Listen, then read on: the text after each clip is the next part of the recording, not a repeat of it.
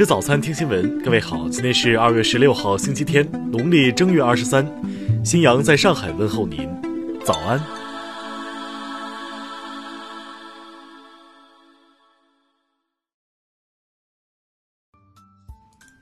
首先来关注头条消息。最近，采集康复期新冠肺炎患者的血浆用于新冠肺炎患者的治疗，受到社会舆论的高度关注。昨天。武汉金银潭医院院长张定宇在接受第一财经采访时透露，从目前的救治情况来看，该院累计治愈出院率已超过百分之四十三。康复后的新冠肺炎患者体内有大量的综合抗体对抗病毒。此前有专家呼吁，康复患者出院后积极捐献血浆，受到外界普遍关注。对此，张定宇表示，血浆治疗并非百分百有效，只是给救治新冠肺炎患者一个多的选择。据悉，武汉金银潭医院系此次武汉市新冠肺炎救治定点医院。自2019年12月29号收治七名不明肺炎患者以来，已收治了超过1500名新冠肺炎患者，且大部分为重症和危重症。听新闻早餐，知天下大事。经国务院同意，2月17号零点起到疫情防控工作结束。全国收费公路免收车辆通行费，具体截止时间另行通知。科技部昨天表示，目前尚无证据表明新冠病毒可通过粪口途径及气溶胶传播。针对新的传播路径，正组织病毒学及流行病学专家进一步调查和研究。民航局已经针对性地出台了学生旅客免费退票或改期的政策，引导学生延后返回。如果开学时间进一步推迟，相关的政策还将顺延。国家卫健委昨天发布通知，明确要安排专人提醒顾客在进入大型商场之前佩戴口罩，顾客不戴口罩时可拒绝其进入购物。交通运输部表示，综合判断，农民工返程客运量约为三亿人次，到目前已经返程约八千万人次。到二月底将要返程约一点二亿人次，三月以后返程约一亿多人次。一月二十四号到二月十四号，民航局共组织二十一家国内航空公司执行了紧急驰援武汉航空运输任务二百四十一架次，运送人员两万九千三百六十四人，其中执行医疗运送任务一百八十一架次。交通运输部表示，根据预测，从二月十九号到本月底。全国旅客发送量将达到一点六亿人次，日均会在一千四百五十万人次，约为去年同期的五分之一到六分之一。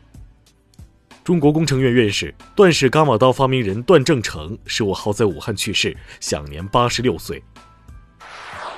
下面来关注国际方面，截至当地时间十五号二十一点，日本当天新增新型冠状病毒感染七十九例，确诊总数已达三百三十八例。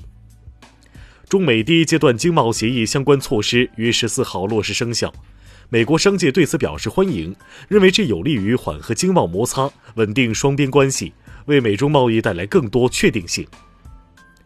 美国政府将派包机将“钻石公主号”游轮上的美国公民接回国，这些美国乘客回国后还将按照规定接受十四天的隔离观察。法国宣布出现一例新冠肺炎死亡病例，此系亚洲之外出现的首例死亡病例。据悉，死者是一名来自中国湖北省的八十岁妇女，她于一月十六号抵达法国。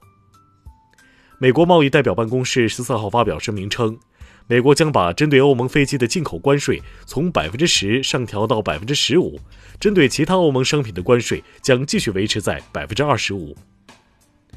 德国官方十四号公布的二零一九年经济增长修正数据显示，二零一九年第四季度，德国经济增长处于停滞状态。十四号，塞尔维亚和科索沃在德国慕尼黑签署一项由美国斡旋达成的协议，同意恢复两者之间的铁路和公路连接。美国芝加哥卫生局官员日前表示，在美国感染流感的可能性要高过新冠病毒，呼吁民众保持良好的卫生习惯。下面来关注社会民生。上海一男子陈某因嫌出门要拿出入证明以及测量体温麻烦，拒绝配合小区防疫管理。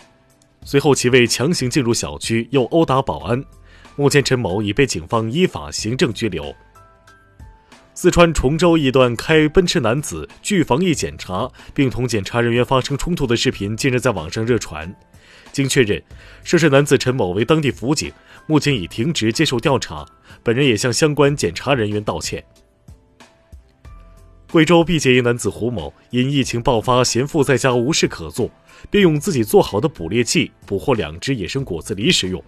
经村民举报后，目前胡某已被当地公安局抓获。上海一女子李某在隔离期间外出喝酒，回家路上走错小区，殴打保安和劝架的路人。目前李某因涉嫌寻衅滋事罪被警方依法刑事拘留。浙江衢州一男子邹某近日与邻居在小区门口聚集闲聊，接到执勤人员劝离时，其拒不配合，还持尖刀威胁对方。目前邹某因涉嫌寻衅滋事罪被判处有期徒刑六个月。下面来关注文化体育。WTA 华兴赛昨晚展开女单半决赛较量，波兰一姐里内特晋级决赛，将和瑞士零零后黑马利奥尼坤争夺冠军。自由式滑雪世界杯当地时间十四号在加拿大展开 U 型场地较量，中国选手谷爱凌在女子比赛中摘得金牌，这是她入籍后的首个世界杯冠军。北京电影学院原院长、摄影系教授刘国典因病于十二号去世，享年八十八岁。鉴于新型冠状病毒疫情，第四十四届香港国际电影节及第十八届香港亚洲电影投资会将延期举行。以上就是今天新闻早餐的全部内容。如果您觉得节目不错，请点击再看按钮。咱们明天不见不散。